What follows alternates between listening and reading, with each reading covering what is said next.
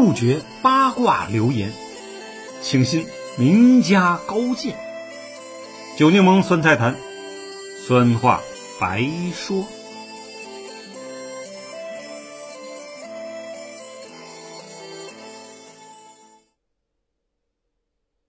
朋友们，大家好，我是酒柠檬。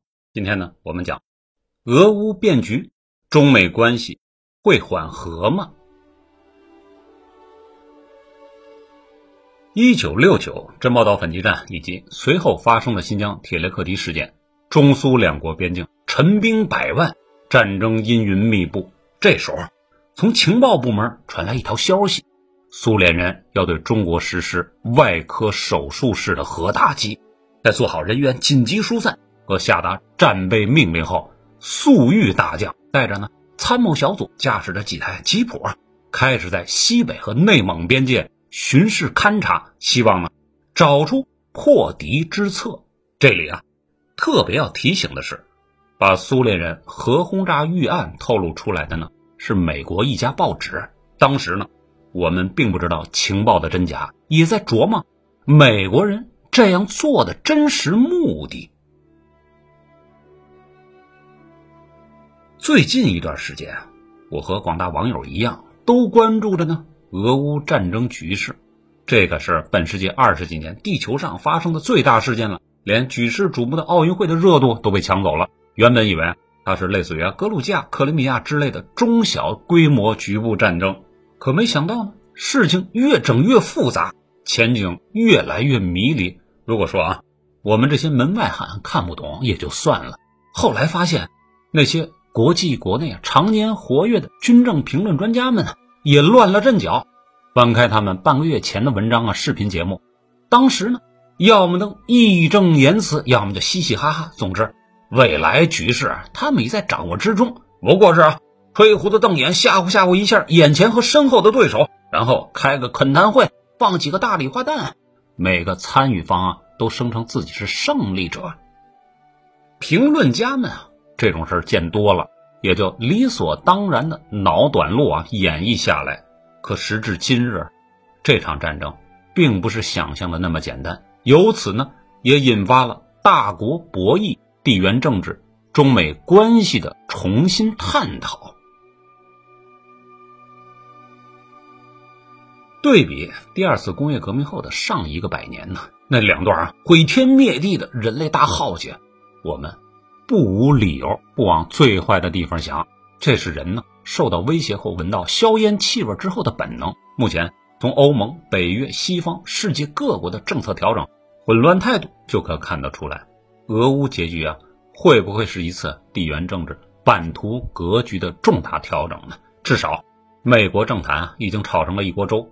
二月二十四号，俄乌之战打响当天啊，《纽约时报》刊登了一篇文章啊，大意是对中美关系几十年的对错以反思。在之前啊，特朗普政府高举大棒激发起来的反华情绪下，美国人的主流大报逆势登出这样的文章，说明了什么？一个国家因为某一场突发事件可以改变既定方针。无论如何，说明眼下情况不妙。想想五十年前尼克松访华呀，不就是曾面临如此重大的局势变化吗？与之配合或不谋而合，我外交部在二月二十八日前后做出了一系列中美上海联合公报发表五十周年的纪念活动，是偶然还是必然呢？诸多问题啊，萦绕在关心时政的各类人群当中。那么。我们就不妨回顾一下一九七二年前后那段看似遥远却实在眼前的特殊会面，同时呢，也以本期节目作为啊这一系列内容的暂停篇。大家都知道，一九六九年，中国与前苏联啊发生了珍宝岛事件，那次啊我们赢了，铺天盖地的报纸和群众游行啊，显示出红色国度拥有不可战胜的力量。北方的苏修帝国主义啊，不过是另一个纸老虎。可稍后发生的铁雷克提事件，我们没有报道，那是苏修的报复行为。表面上啊，似乎扯平了，但最高决策层已经实质的感觉到战争的脚步已经逼近。深挖洞，广积粮，备战备荒为人民的标语，充斥在大街小巷、山间地头啊。打仗是需要工业和经济实力的，谁都知道，那时候的我们，这两项指标还是很脆弱的。于是，领袖们开始把目光扫向地球每个可以支撑的角落。据公开资料记载，当年毛主席啊，请一些老帅们评估国际局势，其中特别提到了美苏两霸的竞争状态。有“军神”之称的刘伯承元帅在深思熟虑后发言：“美苏竞争态势变了，原来是美攻苏守，现在是苏攻美守了。我们的第一威胁是苏联。”议会的其他老帅。也表明了类似的态度。于是，一个现在看来稀松平常的决定，在主席智慧的大脑里已初步形成。其实，这是极为复杂痛苦的转变。但以中华民族利益为核心的领袖啊，是实事求是的。意识形态、社会制度、多年恩怨，在这个核心面前都是可以超越的。这个务实的态度与作风，也实际上。贯穿了我们这个政党一百年苦难与辉煌的历程啊！粟裕大将临危受命驱车边境勘察的事情，就是基于这个历史背景发生。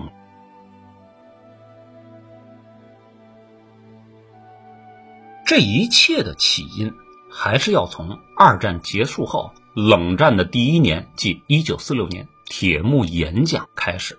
通常认为啊。冷战开始的起点有两个，一个是呢，一九四六年二月，斯大林呢在莫斯科郊区啊选民会议上的讲话，认为世界资本主义岌岌可危，共产主义阵营要团结起来，让红旗插遍全世界。还有一个似乎更著名，那就是同一年的三月五号啊，英国首相丘吉尔在富尔顿发表的铁幕演说。也许是历史的必然，两大阵营的先知先觉者啊。都发出了类似的判断，从此呢，人世间分为两波，各拉各的人头，扩充自己阵营应对实力，准备有朝一日干掉对手，完成自己的伟大理想。就当时来看，没有人会反对。七十几年后啊，回头再看，丘吉尔与斯大林哥俩是靠直觉玩转地球的吗？理论基础何在？显然，没什么过硬的理论支撑。直觉代替了理性，对抗成了那个时代的主旋律。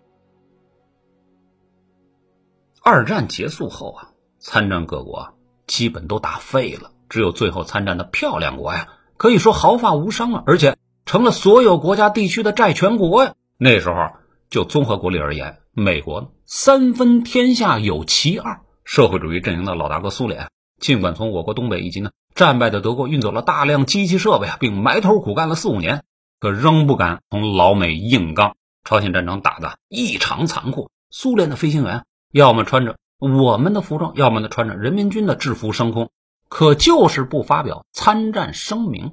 还好啊，中国人民志愿军是顽强不怕牺牲的，生生在武器装备、后勤补给严重落后的情况下，逼停了美国人的鸭绿江计划。因此。在本阵营里啊，荣获二哥的地位，同时呢，也令全世界刮目相看呢。当然，这是啊，以巨大牺牲为代价换来的。在过去、现在、将来啊，历史学家、军事专家还会有不同的态度解读的。我们姑且暂时放一放这个问题，不做讨论。但从整个五十年代看，美国的实力并未因朝鲜战争削弱的，反而凭借强大的科技和工业基础啊。把苏联死死的压在下面，这时候斗争态势啊，是美攻苏守。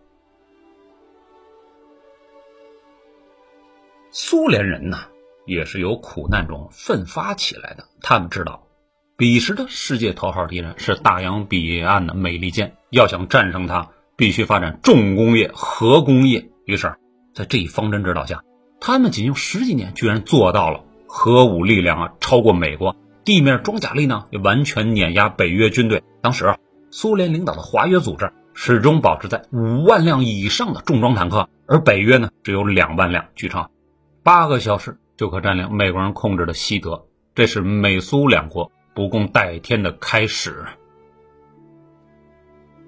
一九六二年，古巴导弹危机把这一矛盾呢推向了风口浪尖。当时苏联的核武器数量已经超越了美国了，可运载工具欠缺呀，除了用飞机投送外，导弹根本打不到美国本土最发达地区。于是便采取了明修栈道、暗度陈仓的办法，将导弹核武器啊偷偷运到了与美国一水之隔的古巴。目的嘛，不言自明。鉴于局势已由美攻苏手转成了苏攻美手，漂亮国啊，此时也露出西部牛仔拔枪决斗的拼命架势，开始回怼，以不惜爆发核大战的决心啊，逼迫苏联屈服。看来关键时刻耍耍横啊，还是管用的。赫鲁晓夫领导下的苏联巨轮啊，自此又怂了下来。其实啊，历史发展总带有那么一点赌博性的。赌成了，一下子就可打通脑血栓，获得新生；赌输了呢，惨状就在眼前。那时候，钢铁先生已经离开人间整整九年了，下一任狠角色还要到公元二零零零年才上位呢。这中间的三四十年，美国人啊，经此一搏，改变了势头，直到现在。那么，说这些与当时的我们有啥关系呢？有，而且还不小。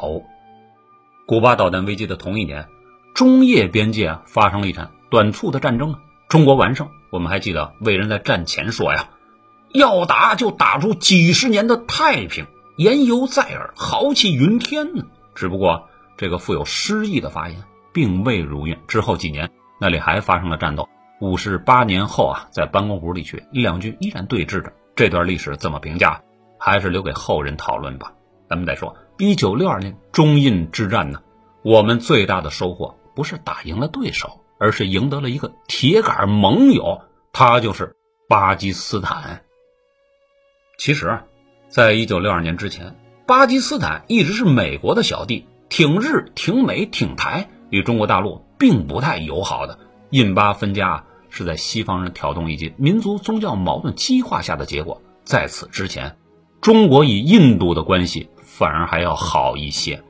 印巴分离后的巴基斯坦，各方面呢都与老东家印度差了一截打又打不过，和面又不可能。恰在这时候，中国出手修理了印度，啊巴基斯坦认为啊，这可是机会呀，联合头顶上的雄鸡国，不就可以制衡身边的大包头了吗？在此等地缘政治的推挤下，中巴两国成了铁瓷哥们儿。要粮给粮，要枪给枪，目的就是看着这个挑事的阿三呢。可这个时候，印度的传统盟友苏联不乐意了。本来呀，中苏两国因联合舰队、长波电台和阵营老大的位置，已基本翻了脸，就差动手了。苏联呢，也会玩地缘政治，伸手想拉扶不上墙的阿三一把。可美国也有自己的打算。阿三是我的，你莫伸手。大包头怎么办呢？源自前主子英吉利的智慧涌上心头啊！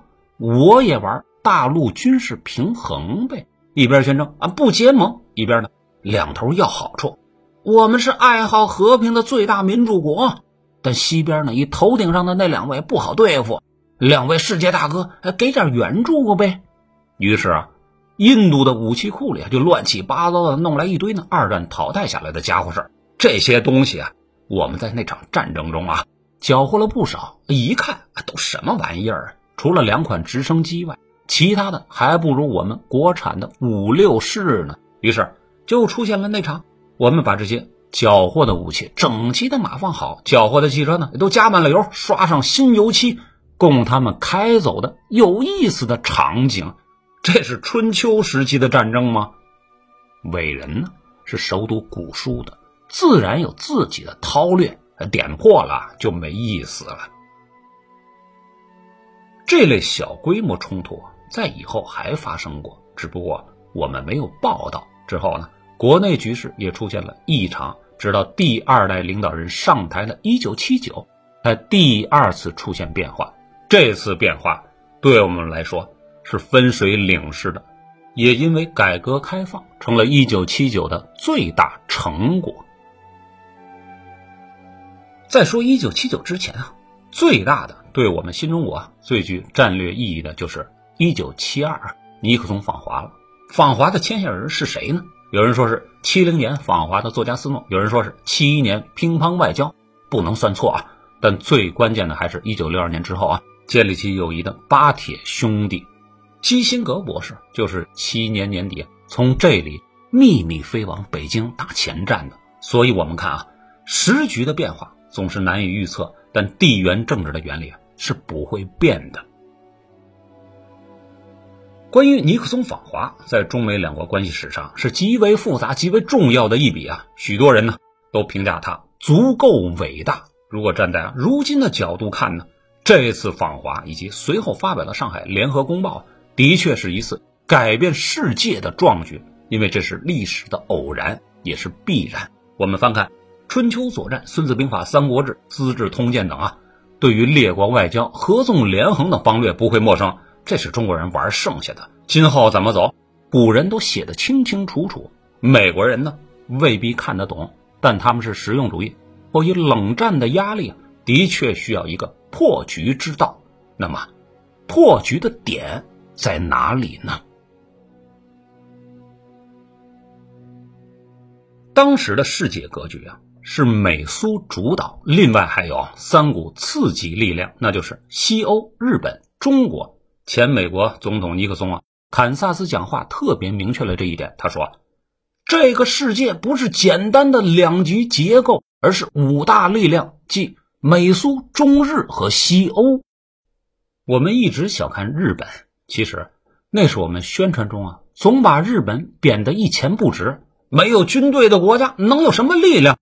可如果你走出国门啊，从另一个角度来观察，就知道。”全世界把他看得有多重了，甚至最优秀的历史学家、政治家、文化研究者，比如亨廷顿、福山、布热津斯基、斯塔夫里亚诺斯等，都把日本当成一个独特的文明来对待。本文今天不是讨论日本的，因此直接跳过，咱说重点。战后啊，恢复实力的西欧和在美国扶持下啊复兴的日本，都是美国盟友，苏联是他的敌人。中间可以做文章的就是中国了，而且啊。从纯军事角度来讲，当时能帮美国的也就是中国，因为中国虽穷，但人口呢有八亿之众，而且也搞出来了两弹一星，妥妥的个核大国呀。另一方面，新中国陆军真是硬茬子呀，在朝鲜、越南跟美国人交手没有输，中印边境中苏珍宝岛冲突完胜啊。要是有这支地表最强大的陆军加持，我美国还怕你苏联不成？有需求必然有结果，美苏交恶，中苏交恶，那么中美战略上交好，不就成必然了吗？但是啊，我们发现，一九七二年尼克松访华到一九七九中美建交，中间隔了整整七年啊，到底发生了什么？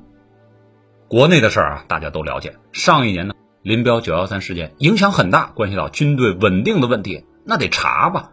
这一查一审就是好多年，当然呢，还有许多事儿我也不想讲了。美国方面呢也出事了，尼克松为了竞选连任，派出特工偷取对手的材料，结果露了馅儿，于是爆出了水门丑闻。新上任的总统福特本来就不热衷与东方大国的政治交往，怕惹火上身，再加上他的权威力不够，也就不了了之了。直到总统卡特上台，我们这边邓公三度出山。这件事在最终拍板定了下来，也就是一九七九年年初啊，中美两国正式建交。建交后的大概两个月，中越自卫反击战打响了，北方苏联的重兵集团蠢蠢欲动啊！幸好美国和西方盟友以及侦察卫星实时提供越南与苏联的军事调遣，在秘密提供给我方的军事情报中说啊。四十天到三个月是苏联大军集结完毕的窗口期，打击越南的时间不宜过长，否则北方有变。我们现在知道了吧？任何一场现代战争的背后都是大国博弈，而且呢都是有内幕的，也包括眼前的这场俄乌战争。而老百姓呢，啥情报也没有，天天看手机刷新闻，就是瞎嚷嚷预测战场结果。估计啊，算命先生都在一旁偷着乐呢。查看啊，前苏联解密档案，他们的确是做出了进攻我北方边界，从而缓解其盟友越南的实际压力的。但是他知道，中美已经有了某种默契，悍然出兵了，恐怕对自己不利，于是才拖拖拉拉的做出些姿态。没想到，我们已在各种可靠情报相互印证下的窗口期内啊，打完了那场反击战。虽然中越双方都宣布取得了胜利，但我们呢是真的有了改开硕果，而越南呢，白白错过了最好的发展时机。我们再看看当时的苏联，他是不敢与美国直接交手，同中国打呢，也必然会陷入战争泥潭，得不偿失。因此，在一九七九年十二月，他们就采取了所谓高人一筹的做法，入侵阿富汗。有多少人知道苏联入侵阿富汗的真正目的呢？报纸宣传的什么推翻不听话的阿明政府什么的，那都是表面文章。苏联真正的目的是拿下阿富汗，控制开布尔山口，与传统老友印度接壤。有了印度这位老弟啊，苏联陆军、空军就可深入到印度洋沿岸，苏联海军的舰队啊就可以在这里啊租借一个军事基地。那么，往东是盟友越南，往西是盟友伊朗。而阿富汗呢，自古就是四战之地啊，可以控制之后分裂出去的中亚五国。这个构想一旦形成，就可第一时间战略包围新中国。第二呢，可以阻止美国在印度洋上的航行，封锁波斯湾的石油通道。老美啊，也是不敢打的。一旦失去印度做支撑，只好退到远海监视。不能不说，入侵阿富汗，南下控制印度洋，是一个天才型的战略性的构想。只是。苏联的国力啊不济，而且呢，国内矛盾激增，终于在十年后崩盘了。这个崩溃，你敢说不是中美日欧四方联手封堵的结果吗？因此，我再次重申，政治从来没有对错好坏之分，也没正义与非正义之说。政治的出发点只有一个，那就是本国本民族的利益。政治词典里没有仁义礼智信、伦理道德这些词汇的，因此老百姓啊，也不要用啊。文学书里、宣传手册里说的啊词汇来标榜自己是如何如何公平正义的，因为这些根本不存在，都是宣传家们想出来的东西，笼络人心用的。我们呢，只需记住一点：爱自己的祖国就足够了。社会科学与自然科学虽有所不同啊，但混乱是常态，变动是永恒。就像物理学中的布朗运动那样啊，追求完美、追求和平，只是。人类的美好愿景，它永远是相对且短暂的。